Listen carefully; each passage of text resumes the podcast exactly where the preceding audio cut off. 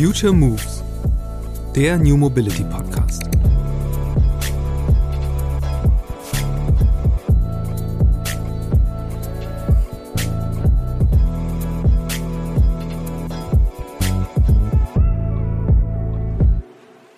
dass wir diese 1,5 Grad nicht schaffen, dass es gerade eine heftige Situation ist, sich irgendwie vorzustellen, dass wir bald nicht mehr so viel zu essen haben und so. Das ist unbequem, sich damit auseinanderzusetzen. Das muss jeder von uns machen und dann hoffentlich nicht in eine Ohnmacht verfallen, sondern zu sagen, okay, dagegen setze ich mich jetzt ein.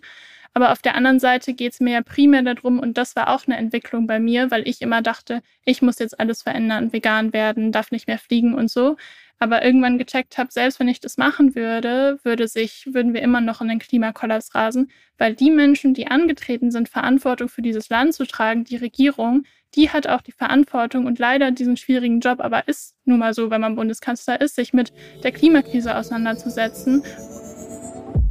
Sie sind der jüngste Schrecken der Autofahrenden, die Aktivistinnen der letzten Generation. Bis zu ihrer selbstverordneten Sommerpause legte die Gruppe fast täglich irgendwo in Deutschland und vor allem in Berlin den Berufsverkehr lahm.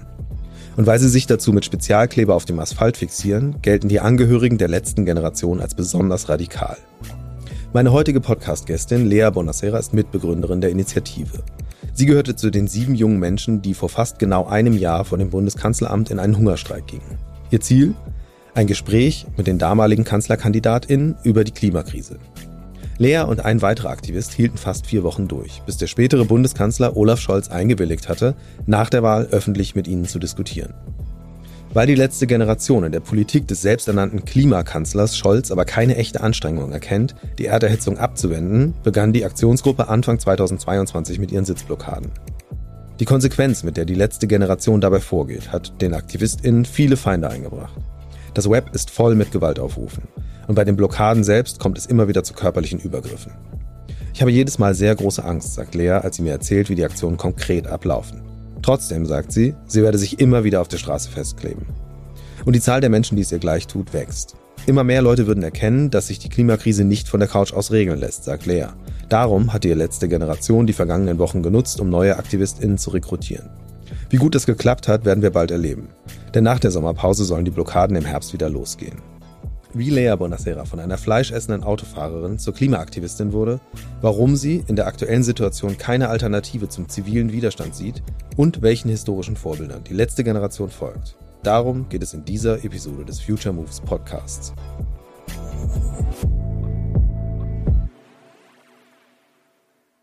Hallo Lea. Hallo. Vor ziemlich genau einem Jahr ist die letzte Generation gestartet, damals mit einem Hungerstreik vom Kanzleramt. Äh, inzwischen blockiert ihr Autobahnen, klebt euch darauf fest. Erzähl mal über diesen Weg dahin. Ja, also wir haben uns äh, letztes Jahr, genau vor einem Jahr, wie du meintest, sind wir in den Hungerstreik getreten ähm, und haben dort über 20 Tage äh, ja nichts gegessen, um die Regierung zu einem ehrlichen Gespräch zu bewegen, weil wir es für wichtig fanden, dass wir endlich mal ehrlich in der Öffentlichkeit über die Klimakrise sprechen und haben dann auch tatsächlich mit ähm, dem Hungerstreik das Gespräch mit Olaf Scholz erwirkt, was wir dann im November geführt haben. Und da haben wir dann eben gesehen, dass ähm, ja, er nicht die klimapolitischen Maßnahmen gerade ergreift, die es in unserem Notfall bräuchte und haben ihm dort auch schon gesagt, dass wir ja natürlich wollen, dass er dieser Klimakanzler ist, als der er auch angetreten ist. Ähm, und wenn wir eben nicht sehen, dass das passiert, im, im Januar wiederkommen werden mit mehr Menschen und dann eben ähm, in Deutschland Autobahnen blockieren werden. Und äh, ja, da sich nicht so viel geändert hat, ähm, haben wir das dann tatsächlich auch gemacht und ähm, sind seit Januar, dort sind wir mit einem Essen-Retten-Gesetz angetreten ähm, und ja, wollten, dass unser Essen nicht mehr weggeschmissen wird, weil das so ein bisschen der erste, wichtigste Schritt ist, den man ja machen kann, um so, sowohl sozial was zu verändern, als auch ähm, ja, klima, klimamäßig einzusparen. Ähm, und dann kam der Ukraine-Krieg dazwischen, da mussten wir uns dann so ein bisschen umorientieren und waren jetzt aber im Juni wieder mit auf den Straßen und ja, blockieren dafür, dass ähm, wir eine Chance haben, noch zu überleben in diesem Jahrhundert. Wie seid ihr auf diese Aktionsform gekommen, der, der Blockade? Also es ist ja so ein bisschen ähm, daraus entstanden, dass wir wissen, dass der zivile Widerstand unser effektivstes Mittel gerade ist, mit dem wir agieren können. Das belegen Studien ja immer wieder, dass ähm, wenn man zivilen friedlichen Widerstand macht, man die ähm, eine sehr große Chance hat, auch was sozial und politisch zu verändern. Das heißt, ähm, wir wollten friedlich ähm, protestieren und haben alle gemerkt, dass die Demonstrationen, die es ja in den letzten Jahrzehnten so gab, ähm, dass die viel gebracht haben, um das Thema auf die Agenda zu bringen, aber noch nicht so wirklich, um den politischen Kurs zu verändern. Das heißt, ähm, wir wollten einen Schritt weitergehen und genau sind dann eben zu den Blockaden gekommen, was ja nur eins unserer Mittel ist. Also wir probieren ja ständig auch neue Dinge aus. Wir haben unter anderem Ölpipelines abgedreht, ähm, sind auch immer wieder an den Ministerien und probieren eben das, was wir denken, was am effektivsten ist, um die Regierung zum Handeln zu bewegen. Genau, wenn du gerade sagst, Ölpipelines abgedreht, geht das überhaupt so einfach? Also äh, wie funktioniert das?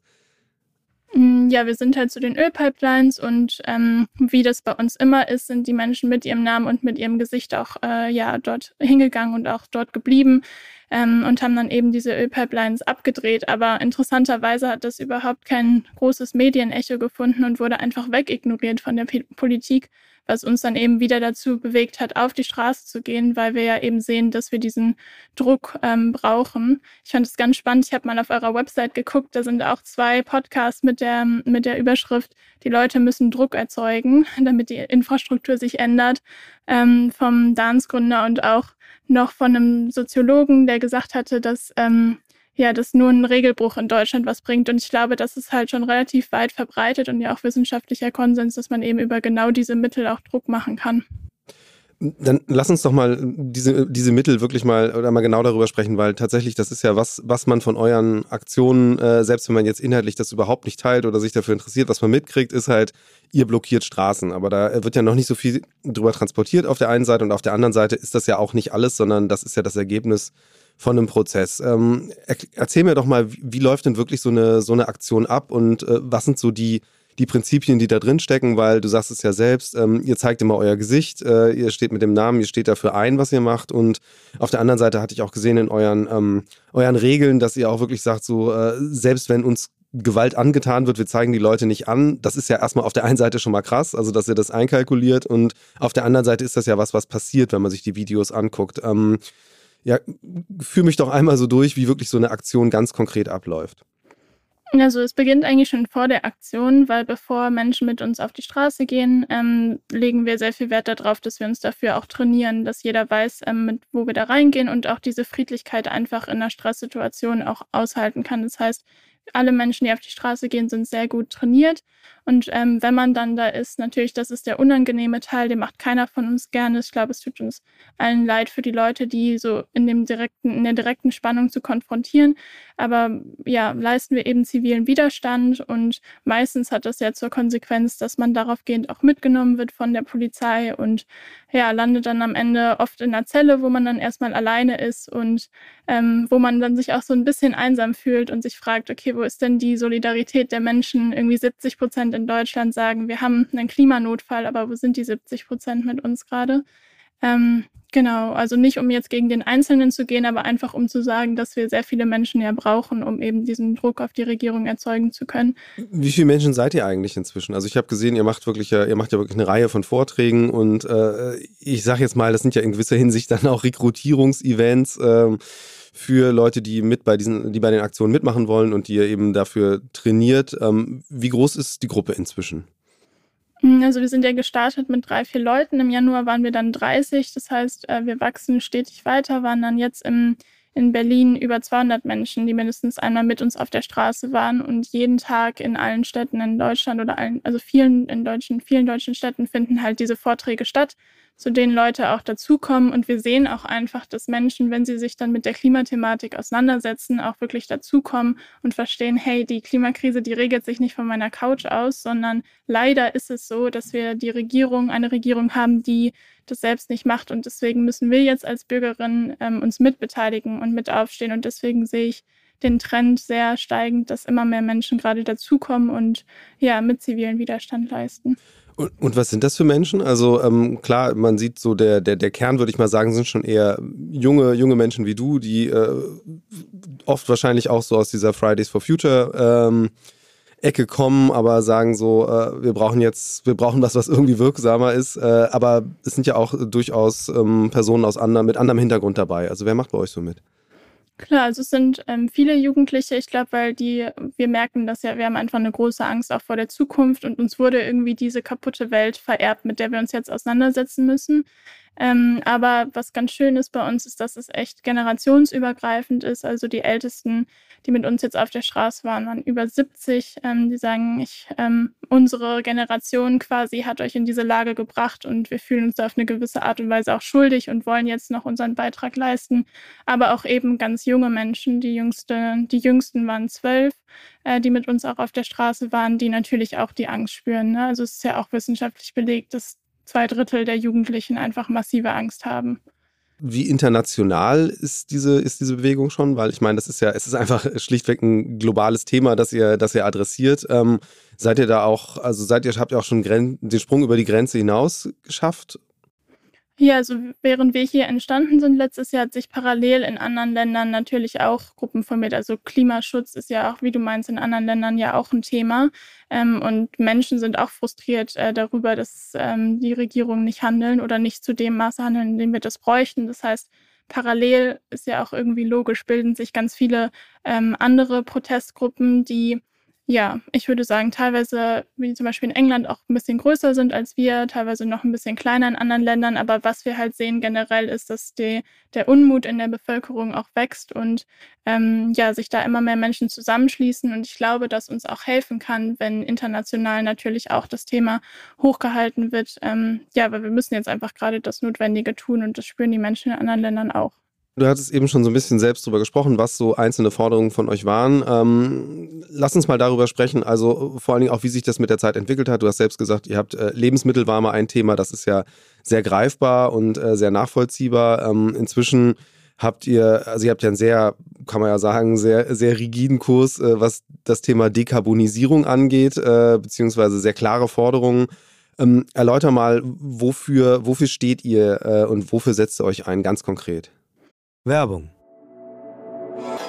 Offen gestanden, ich bin eher skeptisch, was Nahrungsergänzungsmittel angeht, aber ausprobieren kann man es ja mal.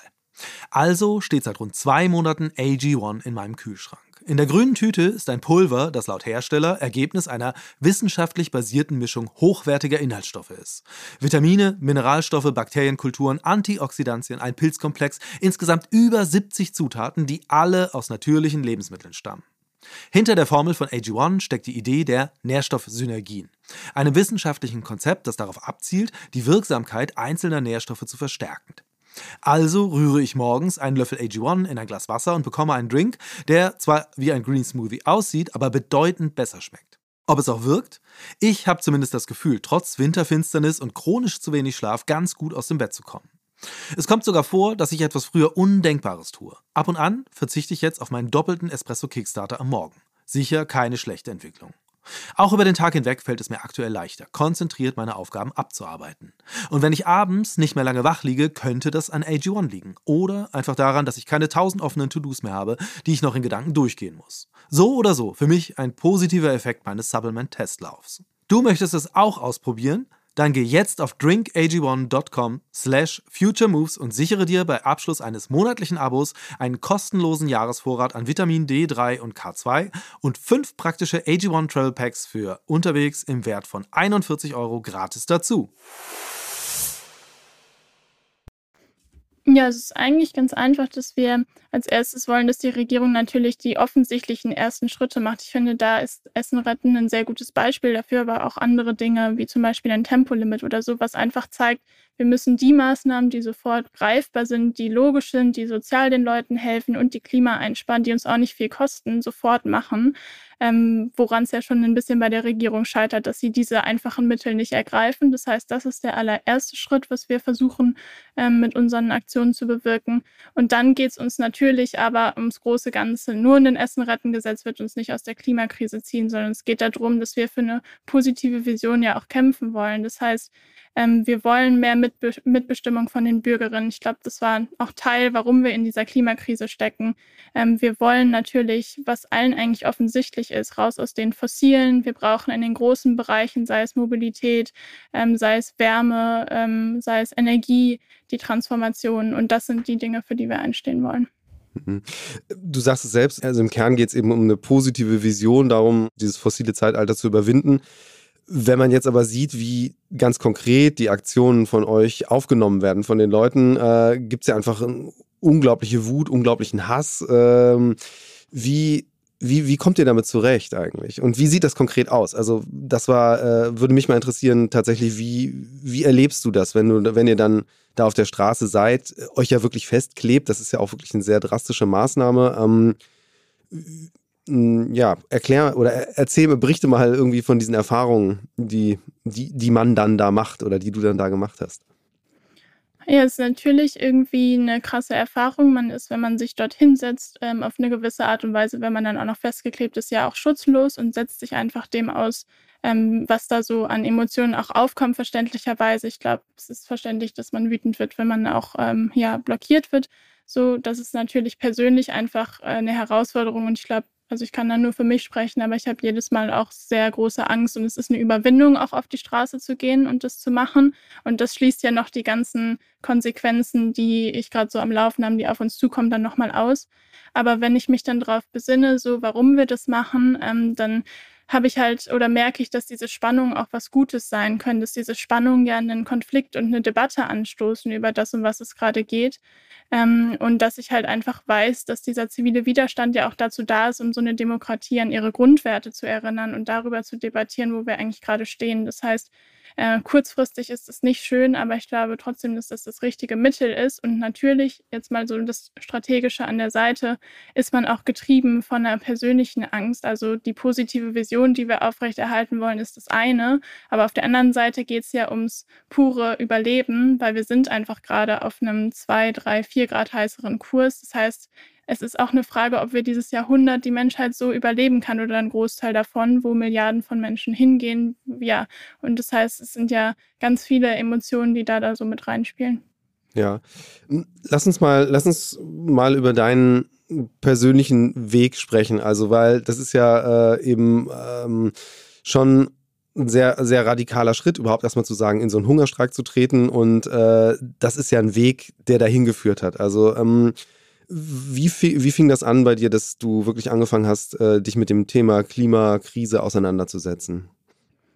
Ja, ich glaube eigentlich relativ spät. Also ich hätte auch nicht gedacht, dass ich das mal mache, was ich jetzt mache, weil ich halt ganz normal in einem kleinen, kleinerer Stadt, kleinen Dorf zur Schule gegangen bin und mein Abitur gemacht habe und dachte, okay, ich mache so ein bisschen das, was die Gesellschaft von mir erwartet oder was ich so dachte, erwartet wird, halt gute Noten zu schreiben und dann ein Studium zu, ähm, zu machen. Da hatte ich das Glück, dass mich meine Eltern da sehr unterstützt haben und habe dann eben angefangen, ähm, ja, internationale Beziehungen und Politik zu studieren und hatte da eigentlich noch gar keine Berührungspunkte mit der Klimakrise. Also ich habe da auch noch Fleisch gegessen, bin viel Auto gefahren und so. Das war ja eigentlich normal für mich. Und dann bin ich an eine Uni gekommen, wo alle sehr nachhaltig gelebt haben und nach Paris zur Klimakonferenz gefahren sind 2015. Da bin ich dann einfach mal mitgefahren, um mir das anzugucken. Und das war so ein bisschen der erste Einstieg, würde ich sagen, weil da habe ich dann mit Menschen gesprochen, die meinten, okay, wir fliegen nicht mehr und das Ergebnis der Pariser Klimakonferenz ist total enttäuschend und ich habe das alles damals gar nicht so richtig verstanden und dachte mir, hey, aber ist doch voll gut, wir haben doch jetzt eine Einigung und 1,5 Grad. Da wusste ich halt noch nicht, dass äh, wir uns auf ein Ziel geeinigt haben, wo damals schon klar war, dass wir das nicht schaffen werden ähm, und dass diese 1,5 Grad vorgeschoben werden und die Wissenschaftler schon wussten, dass wir auf dem Kurs das überschreiten. Aber genau, habe dann erstmal so weitergemacht und mich dann reingefunden, irgendwie über einen, einen ähm, ja, Umweltkomitee, so wie man da halt so einsteigt. Und so mit der Zeit, je mehr ich gelesen habe, habe ich dann gemerkt, okay, krass, da äh, geht's, ja, das ist echt ganz schön heftig und ähm, bin dann auch so ein bisschen in eine Verdrängung gekommen, aber auch immer motiviert gewesen, so diesen zivilen Widerstand auch so auszuprobieren. Und dann eben mit der Wahl, der Bundestagswahl, hat man dann schon gesehen, okay, keines der Wahlprogramme, mit dem wir antreten, ist nur ansatzweise ausreichend, um uns irgendwie aus der Klimakrise zu führen wir müssen da jetzt was machen und es geht eben gerade um alles und das heißt, wir müssen jetzt auch alles riskieren, damit wir zumindest ehrlich darüber sprechen können. Ähm, und ja, also ich kann vielleicht mal kurz teilen, was ich so für Szenarien im Kopf habe, wenn ich über die Klimakrise rede, was dann vielleicht verständlicher macht, warum wir auch einen Hungerstreik gemacht haben oder Autobahnblockaden machen.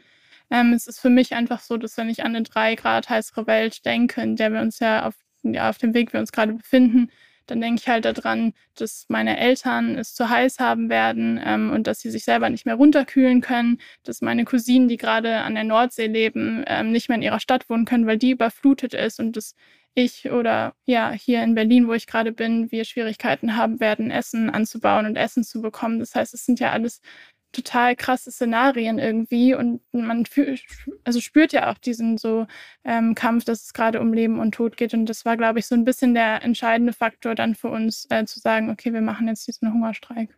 Ja. Wie hat dein Umfeld das so wahrgenommen, dass du, weil ich meine, du sagst, äh, ich, ich verstehe das jetzt so, du kommst aus sehr äh, behüteten Verhältnissen, Kleinstadt, Sozialisation und äh, dann auf einmal ähm, wandelst du dich zu einer, einer Vorkämpferin von einem sehr ja, radikalen Ansatz, Aufmerksamkeit für, auf das Thema Klimakrise äh, zu lenken. Wie finden deine Eltern das so? Ja, ich glaube, es ist krass, ähm, wenn die Tochter halt so eine Entwicklung auch durchmacht und dann sich entscheidet, in den Hungerstreik zu gehen. Und ähm, es ist auch einfach, glaube ich, eine Debatte, mit der nicht nur meine Eltern, sondern der ganzen Generation darüber, dass wir halt dachten, wir können Sicherheit für uns schaffen. Wir sind in einer sehr behüteten Situation, zumindest hier im, im globalen Norden und ähm, ja, sparen irgendwie Geld und können uns so vorbereiten auf und ein gutes Leben bieten. Und dann kommt die Tochter um die Ecke und sagt irgendwie so, ja, Mama, Papa, die Welt neben mir bricht zusammen. Ihr habt mir eine kaputte Welt vererbt. So, ähm, ich kann jetzt gerade mein Studium nicht weitermachen. Ich ähm, ja, möchte jetzt alles in diesen Aktivismus stecken. Ich glaube, das ist natürlich krass, aber es ist halt auch aus einer Notwendigkeit heraus, die meine Eltern auch verstehen. So, sie finden es gut, dass ich mich dafür einsetze. Aber ich glaube, das, was wir so symbolisch bei uns zu Hause führen, steht halt für den vor allen Dingen Generationsdebatte von Jung und Alt, gerade auch in der Politik, die ja primär von, von älteren Menschen getroffen wird, die so über die Zukunft von uns jungen Menschen entscheiden. Und ist klar, dass halt viele junge Menschen gerade das Gefühl haben, sie können nicht richtig teilnehmen und dann aktiv werden wollen. Ja, tatsächlich ist das aber ja ein Muster, das, das gibt es ja auch schon sehr lange. Also, dass einfach die, die junge Generation äh, nicht zufrieden ist mit dem, was die alte Generation so tut und äh, die wiederum keine Bereitschaft zeigt, das zu ändern, weil sie es nicht versteht. Ähm, du beschäftigst dich eben auch äh, wissenschaftlich mit Formen des zivilen Widerstands. Äh, ist das jetzt quasi parallel dazu entstanden oder ist das ein Interesse, das auch schon älter ist?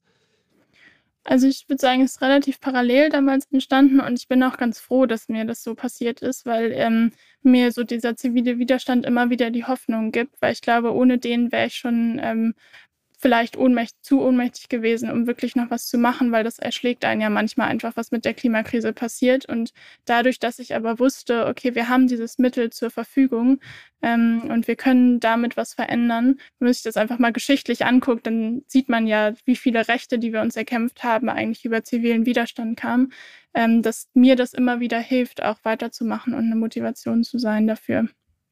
Was sind denn da so die konkreten Vorbilder? Oder äh, gibt es auch tatsächlich Blaupausen, an denen ihr jetzt ausrichtet, was ihr bei der letzten Generation tut?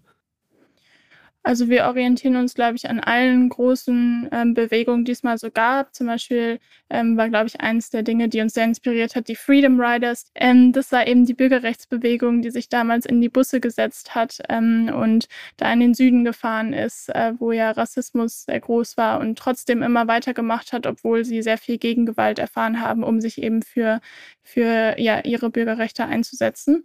Und ich glaube, das ist was, was uns sehr inspiriert hat, immer weiterzumachen und auch diesen Protest nicht nach einem Tag nach Hause zu gehen, sondern da zu bleiben und ähm, ja diese Spannung eben auch auszuhalten.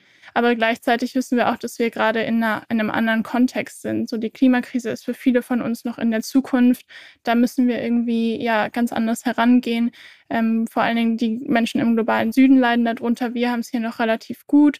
Ähm, und das Problem ist einfach auch so groß, dass viele Menschen ja in so einer Verdrängung drin stecken. Das heißt, da müssen wir noch irgendwie auch mit da durchkommen. Das heißt, die Bedingungen sind schon anders, aber man kann sich ja trotzdem inspirieren lassen von vergangenen Bewegungen. Ja, wie, wie wichtig ist das eigentlich wirklich so in, ins persönliche Risiko zu gehen bei den, beim Protest? Also ich glaube, es ist ja nicht was, was wir uns ausgesucht haben, sondern es ist ja einfach, dass die, die Regierung gerade ähm, ja, Entscheidungen trifft, die es einem gar nicht anders möglich machen. Also seit 30 Jahren, seit es eigentlich klar ist, dass es dieses Klima steigt, ähm, wachsen die CO2-Emissionen. Ähm, und die, der IPCC-Bericht, der damals rausgekommen ist, sollte ja eigentlich so ein bisschen der Weckruf gewesen sein. Aber seitdem ähm, macht die Regierung es eigentlich nur schlimmer. Und das heißt, es ist ja auch aus dieser Notwendigkeit heraus, gerade hohe persönliche Risiken in Kauf zu nehmen dass eben die Dinge, die wir ausprobiert haben, sich erstmal über die legalen Wege auch teilzunehmen an der Demokratie gar nicht so richtig funktioniert haben. Und deswegen, ähm, ja, wir eben gerade versuchen, dieses Mittel auch zu benutzen. Also du sagst selbst, die legalen Mittel eben nicht gewirkt haben. Jetzt ist es, das, was ihr macht, ist ja, ich sag mal, so eine Art Graubereich. Äh, vielleicht ist auch mal total wichtig, an dieser Stelle drüber zu sprechen. Ähm, diese ganzen, ich sag mal, Mythen, die so kursieren, also dass ihr irgendwie Rettungswagen am Durchkommen hindert. Ähm, vielleicht kannst du mal wirklich erklären, wie genau ihr eure Blockaden konzipiert, ähm, um mal deutlich zu machen, dass ihr durchaus mit Verantwortungsbewusstsein an das Thema geht. Ja, also das wir machen immer eine Rettungsgasse für ähm, Krankenwagen, das haben wir auch immer schon gesagt und machen wir in allen Blockaden. Ich glaube, ähm, ja, das, äh, damit kann man das Thema auch relativ schnell abhaken. Ähm, und dass es eben, ja, darum geht, ähm, eben wir merken, in der Stadt funktioniert es gerade am besten. In der Stadt ist die, die Störung am größten. Da wird man nicht wegignoriert, wie zum Beispiel bei unserer Ölpipeline-Aktion oder an den Ministerien. Einer der Dinge, die die Leute mir immer sagen, es geht doch an die Ministerien. Und das haben wir ja auch gemacht, aber das funktioniert meistens nur, wenn man schon irgendwo die Aufmerksamkeit auch hat ähm, über die Straßenblockaden. Und das heißt, ähm, ja, das werden wir gerade weiter ausprobieren. Es gibt eben eine relativ äh, große Solidarität auch mit dem, was ihr macht. Man sieht es ja tatsächlich in Zahlen, in dem Moment, wo man sagt, okay, äh, es gibt ja immer diese, diese 241 oder 246 Euro sozusagen, die immer als Preis draufstehen, wenn man dann von der Straße abgelöst wird. Und da gibt es ja Spendenkampagnen, ähm, die ja auch wirklich innerhalb von, von, von Stunden fast, äh, wo dieses Geld aufgebracht wird. Da sieht man ja, es gibt ja Leute, die euch auf jeden Fall unterstützen. Ähm, berichte mal davon, was sind denn auf der, auf der positiven Seite die Rückmeldungen, die ihr kriegt? Ja, also es sind sowohl, dass ähm, sich eben mit Geld oder Spenden mit uns solidarisiert wird, als auch, dass wir einen Wachstum sehen von Menschen, die einfach dazukommen. Ähm, ich glaube, es braucht so diese Einstiegshürde halt, dass man ähm, sich da auch erstmal rantastet. Das war ja bei mir auch ein Prozess von ein, zwei Jahren. Aber das äh, sehen wir ja auch, dass eben unsere Talks immer mehr besucht werden. Wir sehen auch in der Politik wird ja auch diese Debatte oder auch ähm, ja in der ganzen Gesellschaft auch ausgeführt, ist es gerade gerechtfertigt, was wir machen oder nicht.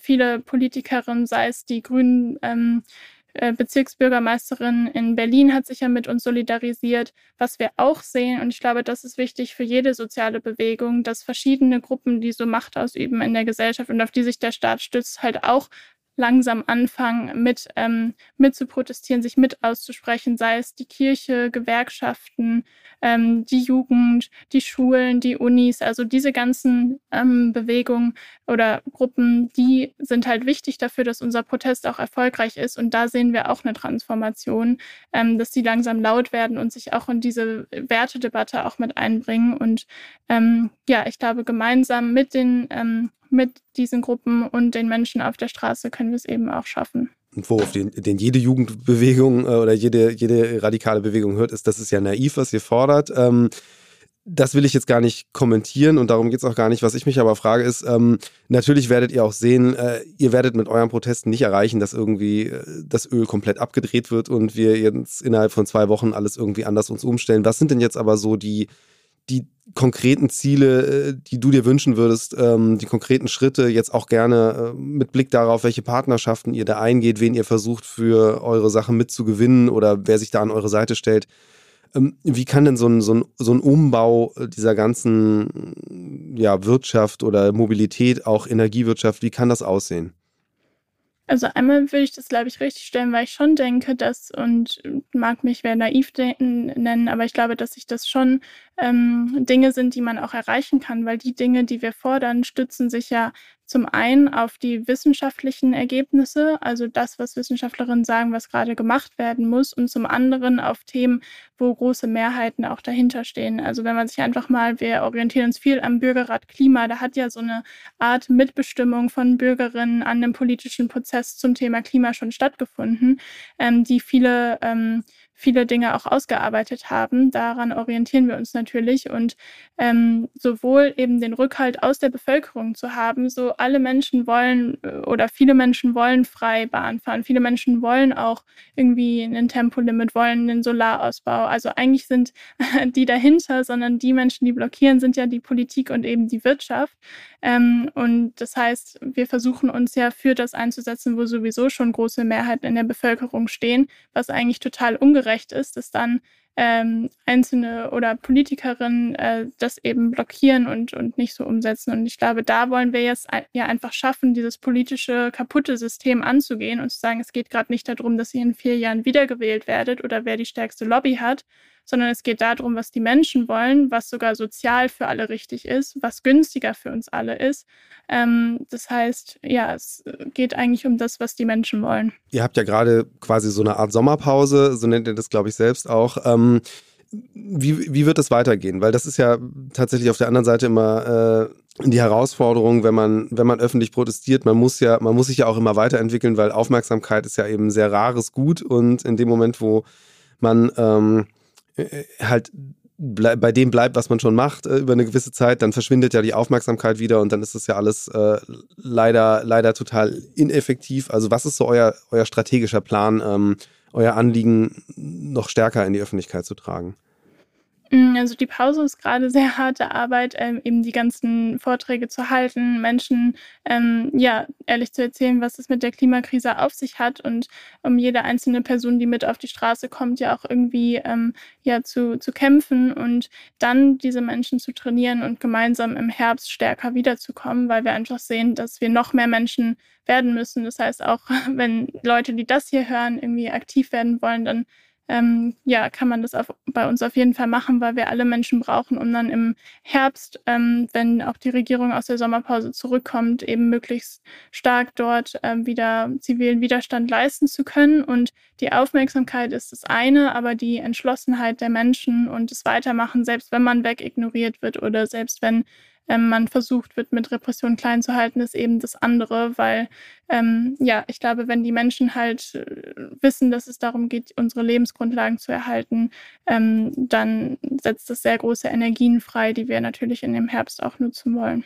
Ja, ähm, Zeit, Zeit ist ja sowieso ein sehr, sehr kritisches Thema bei der, bei der Klimakrise, weil einfach äh, so für, de, für den Marsch durch die Institutionen, wie man das ja äh, so klassischerweise nennt, ähm, reicht die Zeit ja eigentlich nicht aus. Also die Frage ist äh, auch, wie stark äh, spielt das eine Rolle bei euch, einfach, dass ihr möglichst schnell, möglichst viele, möglichst groß werden müsst? Ja, das spielt natürlich eine Rolle. Also wir ähm, wissen ja oder orientieren uns da sehr zum Beispiel an Sir David King, der gesagt hat, wir haben noch zwei bis drei Jahre, die über das Schicksal der Menschheit entscheiden. Und auch wenn wir uns die Zahlen angucken, so die Regierung wird 2040 klimaneutral werden, 2000, vor 2030 überschreiten wir schon 1,5 Grad. Das heißt, die Zeit, die drängt einfach total. Ähm, und deswegen müssen wir natürlich jetzt gerade alles riskieren und versuchen das ja auch. Ähm, und wollen eben nicht eine Bewegung werden, die sich lange aufbaut und äh, viele Geburtstage feiert, sondern wollen es eben schaffen, jetzt möglichst vielen Menschen klarzumachen, hey, es geht hier gerade um unseren Überlebenskampf und wir sind der Überlebenswille der Gesellschaft und wir müssen ähm, jetzt alles versuchen und natürlich nachhaltig auch zu wachsen. So, das darf man nicht so naiv denken, dass wir morgen schon zwei Millionen Menschen sind oder so, aber ähm, ja, wir müssen jetzt eben versuchen, ähm, uns möglichst gut vorzubereiten für den Herbst. Und äh, jetzt abgesehen von, von den Aktionen, den Protest, äh, Protestaktionen auf der Straße selbst, ähm, was macht ihr, was macht ihr sonst noch, um äh, tatsächlich äh, Bewegung in das Thema zu bringen und äh, oder auch Tempo in das Thema zu bringen. Also gerade auch, wenn du sagst, ähm, ihr erfahrt Solidarisierung äh, von anderen Institutionen, die auf euch zukommen. Äh, Gibt es da einen Austausch? Ja, genau. Also wir sehen ja sowohl, dass durch unseren Protest ganz viele äh, Initiativen wie zum Beispiel der, der Bürgerrat oder so ja auch mehr Interesse und mehr Zuspruch bekommen oder eben ja, Menschen, die zum Beispiel die Energiewende auch vorantreiben. Und ich glaube, das sind auch die Menschen, die den Raum, den wir ja aufmachen mit unseren Protesten am Ende, weil uns geht es ja darum, einen Raum aufzumachen, wo auf die Wissenschaft und auf die Bürgerinnen gehört wird, der dann natürlich von den Gruppen auch genutzt werden ähm, muss. Das heißt, da versuchen wir natürlich, ähm, ja, sich gegenseitig zu solidarisieren, aber Natürlich sprechen wir auch immer wieder mit den Politikerinnen. Alleine beim Hungerstreik haben uns so viele Politikerinnen auch besucht ähm, oder auch beim Gespräch mit Scholz. Aber da sieht man halt immer wieder, dass man an so eine Grenze kommt. Und ähm, ich habe das mal irgendwie, ohne jetzt eingebildet klingen zu wollen oder so, ein bisschen wahrgenommen, dass halt die Leute entweder Politik nicht richtig verstehen oder die Wissenschaft nicht richtig verstehen. Dass halt bei den Politikern oft das Problem ist, dass sie von Machbarkeit reden anstatt Notwendigkeit und eben nicht einsehen wollen, ähm, dass eine drei Grad heißere Welt einfach schrecklich ist für uns alle. Und bei Wissenschaftlerinnen, die eben oft sagen, aber versucht es doch nochmal über den politischen Weg, wo wir dann aber sagen, ja, aber das System ist so kaputt, selbst die Grünen sind auch Teil davon, die ja irgendwie noch versuchen, was zu machen. Und ich glaube, so diese, diesen, dieses Spannungsfeld so ein bisschen auszuhalten, das versuchen wir halt immer wieder in den Gesprächen auch auf beiden Seiten hin klarzumachen. Als jemand, der sich ja auch äh, intensiv mit äh, der Geschichte des zivilen Widerstands beschäftigt hat, hast du auch mal Sorge, dass es eigentlich zu einer stärkeren Radikalisierung noch kommen kann? Also bei uns auf keinen Fall, weil ich halt weiß, dass wir, seit wir die Kampagne gegründet haben und in allen Trainings, die wir machen und in allen Strategiebesprechungen, die wir machen, ganz klar wissen, dass wenn wir von unserer Friedlichkeit abkommen, uns es mehr schadet als hilft. Das heißt, da ähm, weiß ich, dass wir einfach äh, ja sehr, sehr doll darauf achten, diese Friedlichkeit beizubehalten in allen Situationen. Ähm, generell merke ich halt, dass die Frustration in der Gesellschaft natürlich steigt. Ähm, aber ich versuche natürlich auch aus meinem akademischen Hintergrund heraus immer wieder das Wissen hochzuhalten, dass unsere effektivste Maßnahme halt der zivile Widerstand gerade ist. Ja. Und ähm, jetzt, äh, wenn wir nochmal auch die Solidarität äh, von Seiten von ja, Privatpersonen angucken, also ähm, das würde mich mal interessieren, jetzt in, in der Zeit, wo ihr jetzt diese Aktionen schon macht, ähm, was, was, für, was für Austausch oder was für Gespräche sind da auch schon zustande gekommen? Oder auch tatsächlich einfach äh, vor Ort, weil ich meine, klar, die Bilder, die halt dann irgendwo bei Twitter oder YouTube landen, sind halt die, die Leute, die sich aufregen oder auch verzweifelt sind, weil sie nicht zur Arbeit kommen. Ähm, aber es gibt ja sicherlich auch andere Szenen, die da stattfinden. Ja, ist dann immer schön, wenn man da sitzt und es ist irgendwie total der Stress, der stressige Moment und dann kommt irgendwie eine Mutter oder ein Vater mit kleinen Kindern vorbei, die dann fragen, Mama, Papa, was machen die da? Und dann sagen, ja, die setzen sich für unsere aller Zukunft ein und da erreichen uns auch halt viele Briefe, auch gerade so von jungen Familien, die eben sagen, danke, dass ihr das macht. Und ich glaube, das sind dann kleine Momente, die einen ähm, dann motivieren und ähm, ja, die erste Reihe, die dann da oft ja auch ein bisschen ähm, aggressiver ist, dann quasi da besser mit umgehen zu können, wenn man weiß, da sind ganz, ganz viele Menschen, die vielleicht gerade ähm, noch zugucken, die noch nicht aktiv sind, aber die das sehen, die auch verstehen, warum wir das machen. Und ähm, ja, was ich glaube, eine Mehrheit in der Bevölkerung ist, die dann auch äh, aktiv werden wird oder uns unterstützt. Und man sieht auch einfach, dass die Solidarität steigen wird. Also es ist ja für die Politik auch eigentlich eine total schlechte Rechnung, das immer weiter aufzuschieben, weil man ja einfach sieht, dass unser Protest größer wird und sich ähm, ja immer mehr Menschen auch dahinter stellen. Das heißt, je länger sich das rauszögert, desto äh, größer werden dann ja auch die,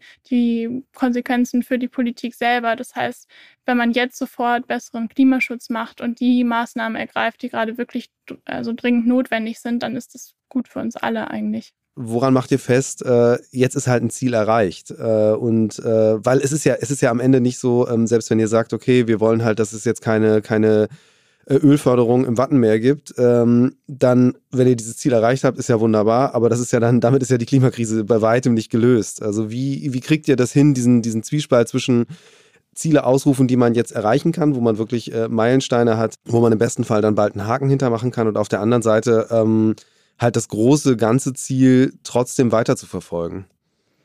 Voll, also das ist klar eine Herausforderung. Wir sehen halt, dass diesen ersten Schritt zu gehen, das soll ja eine Symbolik dafür sein, dass es eine neue Zeit ein, also eine neue Zeit eingeläutet wird in Deutschland. Und wir sehen ja einfach, wie hart es schon ist, was man alles machen muss. Ich meine, wir waren im Hungerstreik, wir machen jetzt ähm, im Herbst unsere irgendwie dritte Blockadewelle. Das wie hart es ist, eine Regierung dazu zu bringen, wirklich die einfachste Maßnahme zu ergreifen, sei es Essen retten oder andere erste Schritte. Ähm, und wenn man das erreicht hat, dann kommunizieren wir auch immer ganz klar, wir gehen von der Straße. Wir wollen ja nicht wir wollen ja die Regierung auch als solche achten und wollen ja eigentlich eine Klimaregierung auch haben. Das heißt, wenn der erste Schritt gemacht ist, dann gehen wir ja auch von der Straße in der Hoffnung, dass natürlich das symbolisch eben die, die neue Zeit einläutet. Wenn das nicht passiert und wir weiterhin auf einem Kurs bleiben, der uns in eine heißere Welt führt, ähm, jedes Jahr und mehr Emissionen ausstößt, dann können wir das natürlich nicht hinnehmen und werden dann auch wiederkommen und natürlich eben die ähm, ja erneut fordern, dass, dass die Politik da richtig handelt, um eben das meinte ich ja am Anfang, was wir brauchen, ist, glaube ich, generell mehr Mitbestimmung von den Bürgerinnen. Und deswegen ist es, deshalb ist es ja wichtig, so Arten wie zum Beispiel den Bürgerinnenrat oder so zu etablieren. Das heißt, wir brauchen eine kurzfristige Veränderung von der Politik, ähm, und wenn die quasi nicht in eine langfristige automatisch führt, dann ähm, glaube ich, setzt unser Job wieder so ein bisschen ein und ähm, ja, wir werden weiter protestieren. Hm. Jetzt nochmal so ein bisschen anderer Aspekt, aber äh, du hast vorhin äh, selbst über deinen, deinen eigenen Hintergrund gesprochen. Das heißt, du kennst im Grunde diese Welt sehr gut äh, der Leute, die äh, einfach gerade vor der Frage stellen, wie viel persönlichen Wohlstand oder vielleicht überhaupt auch erstmal Komfort äh, trete ich überhaupt ab. Ähm, und ich meine, wenn man sich jetzt anguckt, äh, keine Ahnung, wie viele, wie viele Leute bei Instagram äh, stolz ihre neuen elektrischen Heizlüfter gepostet haben, als jetzt irgendwie klar war, dass das Gas teurer wird.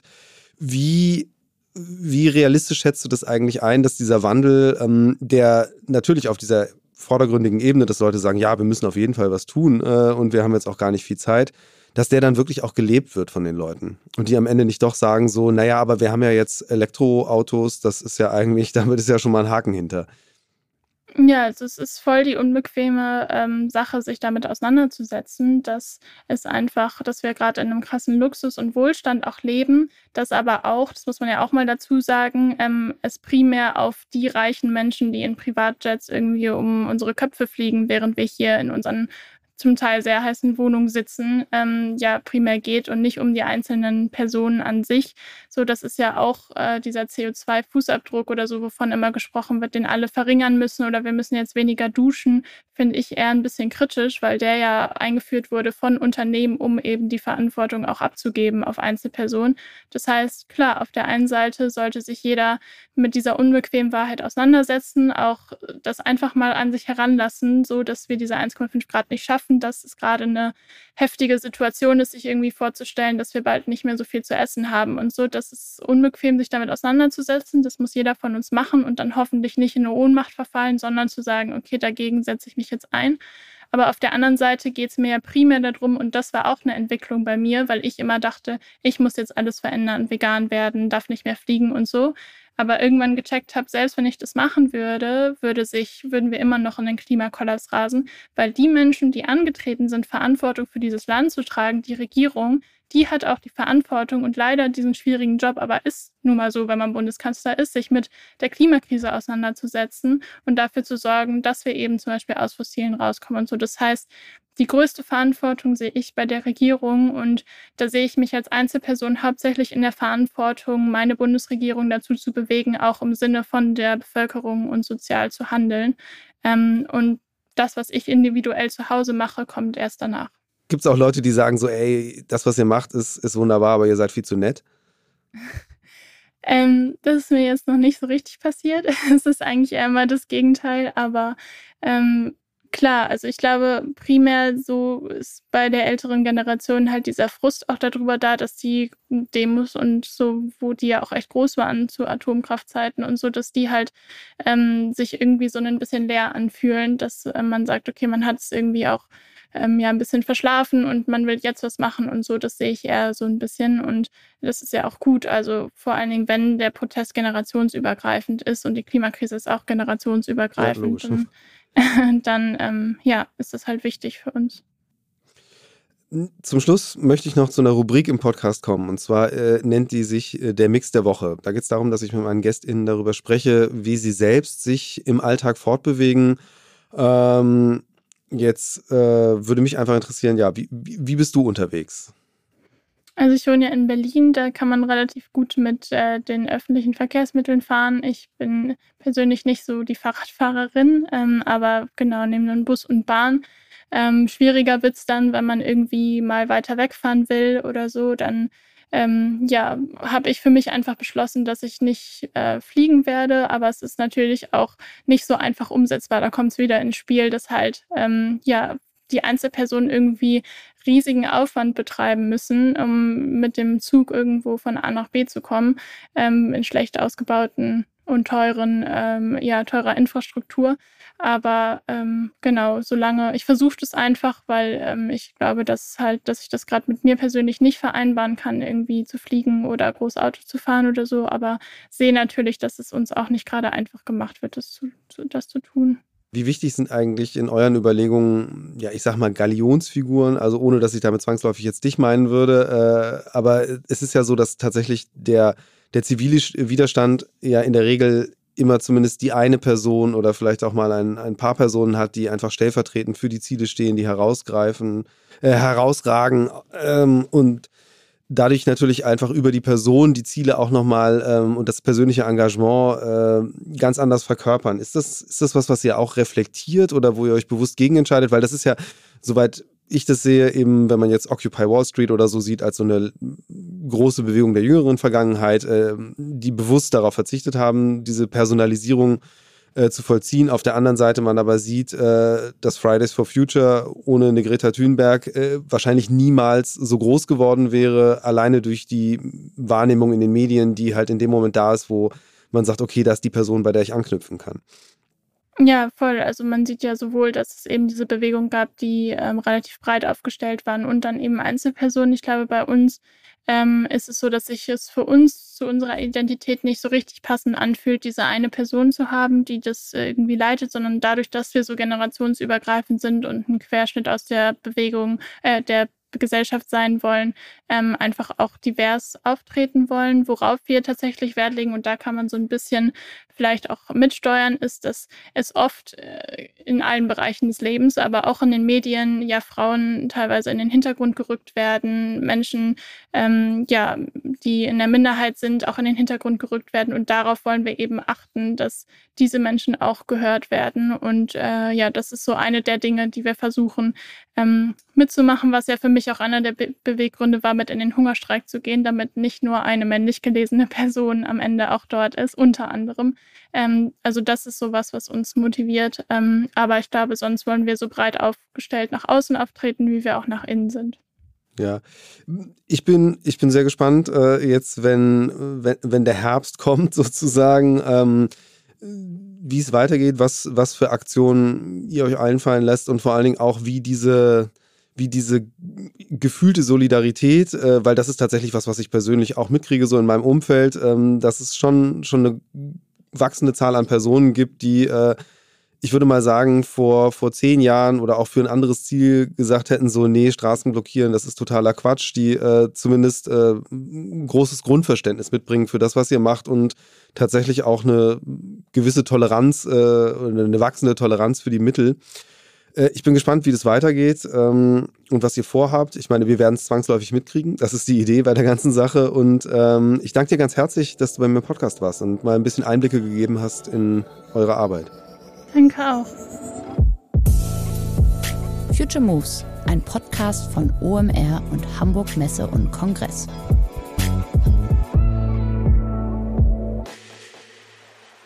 Dieser Podcast wird produziert von Podstars bei OMR.